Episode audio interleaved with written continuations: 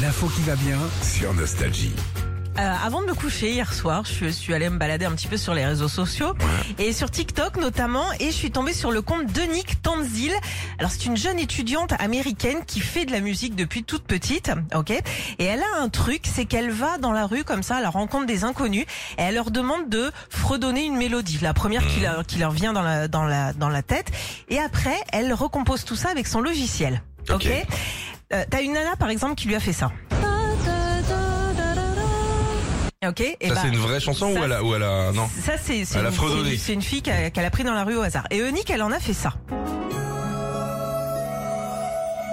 Oh, c'est cool. C'est joli, hein T'en veux un autre Ouais. Tiens. Résultat, Ah, elle est forte, hein. c'est beau, hein Oh. Un petit dernier Ouais. Allez, écoute ce que ça donne. Tu veux dire des musiques de films Ouais, c'est vrai. Moi j'ai trouvé un autre truc. Tu réécoutes Non, non, non, moi j'entends. hein. Les chiffres et des lettres. Bien sûr. Ouais. Dang, dang, ta, dang, dang. C'est chouette, hein Moi j'aurais fait. Tin, tin, tin, tin, tin, tin, tin, nan, nan, nan, nan, nan. Et l'autre, elle peut sortir ses, ses violons. Ça reste des sardines, hein, les gars.